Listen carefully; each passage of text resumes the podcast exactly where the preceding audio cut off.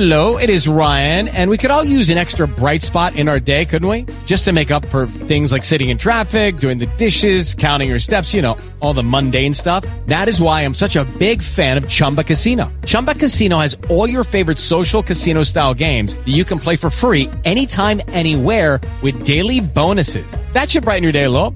Actually, a lot. So sign up now at chumbacasino.com. That's chumbacasino.com. No purchase necessary. Group. Void were prohibited by law. See terms and conditions. 18 plus. Lucky Land Casino asking people what's the weirdest place you've gotten lucky? Lucky? In line at the deli, I guess? Aha, in my dentist's office.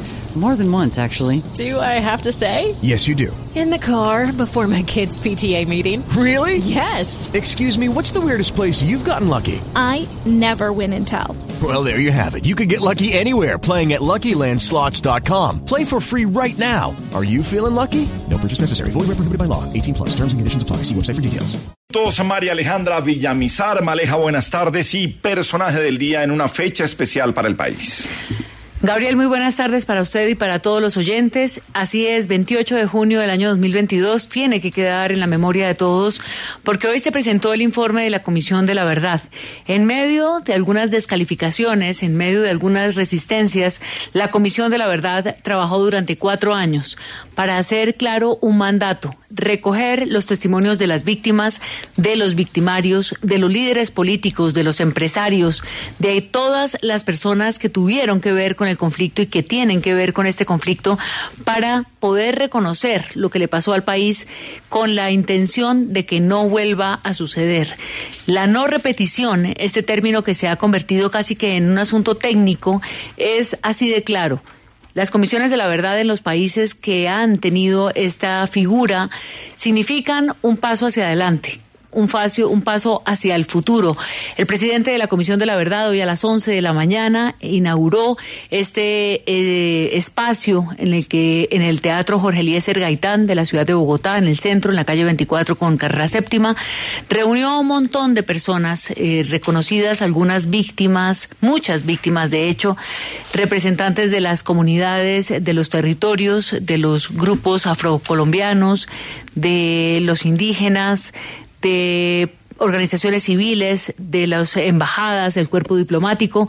La pregunta sobre la presencia del eh, presidente Iván Duque se hizo común y fue Francisco de Russo, presidente, quien dijo que después de haberle extendido la invitación al presidente Iván Duque, pues no coincidía con su agenda. El presidente está en Portugal en una cumbre sobre los océanos y no pudo asistir hoy a esta entrega.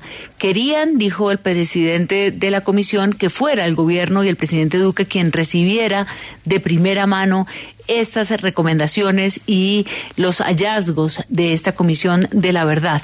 Pero sí estuvo el presidente electo Gustavo Petro con su vicepresidenta Francia Márquez y allí fueron ovacionados por un público que se estremecía entre la emoción y entre también un poco la alusión política, si se quiere, a lo que muchos consideran fue el triunfo en las elecciones presidenciales. Una entrega de la Comisión de la Verdad que pudo haber sido quizá más solemne, que pudo haber tenido quizá momentos más emotivos, pero suficiente las palabras de Pacho de Rú para poder eh, reflexionar sobre lo que le pasó al país. No podemos seguir acumulando vidas despedazadas, desaparecidas, excluidas, exiliadas. No podemos descuidar el día en que la paz sea un derecho y un deber de obligatorio cumplimiento. Hay que cambiar los caminos pacíficos, de lo contrario las maravillas de Colombia seguirán flotando sobre una de las crisis humanitarias más brutales del planeta. Estas solo dos frases de las entregadas por Francisco de Rú, quien fue la voz principal de este eh, evento y hoy, por supuesto, empieza un camino largo, un camino eh, que Colombia debe transitar, conociendo los informes, los detalles de esas verdades y respondiendo a tantas preguntas. Solo una para terminar.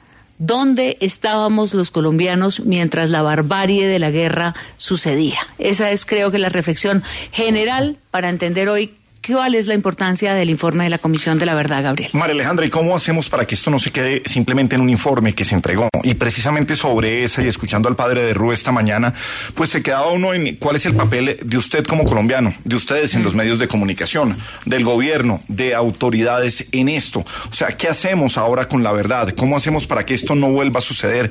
Ya que, ya que hemos tenido un informe serio, un informe que tomó tiempo, un informe que se entregó a los colombianos y que hoy, mmm, no sé si medio país, pero gran parte del país está conmovida con, con tanta y tan cruda realidad.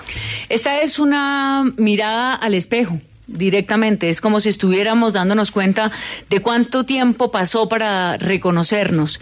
Y una vez eh, el escenario del reconocimiento, donde nos encontramos todos esos dolores juntos y todas estas responsabilidades como sociedad, como madres, como padres, como instituciones, como guerrillas, como paramilitares, como personas que enfrentaron además al Estado cometiendo todo tipo de masacres, todo tipo de abusos, todo tipo de barbaries, como miembros del Estado que también cometieron asesinatos y barbaries, como presidentes, expresidentes, políticos, ministros que tenían la responsabilidad de alertar para poder detener a tiempo esta guerra, pues todas esas responsabilidades y ese espejo, Gabriel, nos hace reflexionar justamente porque a las sociedades les llega un momento como el de hoy, les llega el momento de entender que no puede volver a pasar.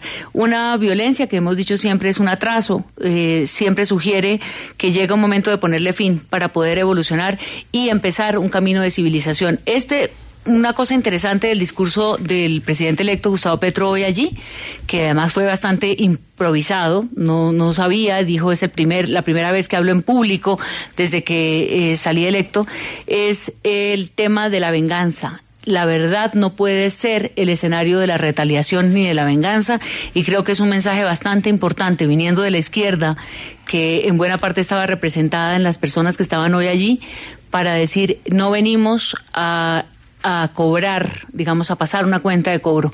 Venimos a reconciliar al país. Bastante eh, lección, digamos, es una lección bastante importante para, para el resto del país empezar a entender que esta verdad es una verdad necesaria y que teníamos que llegar a este punto para ver si algún día podemos tener un país en paz.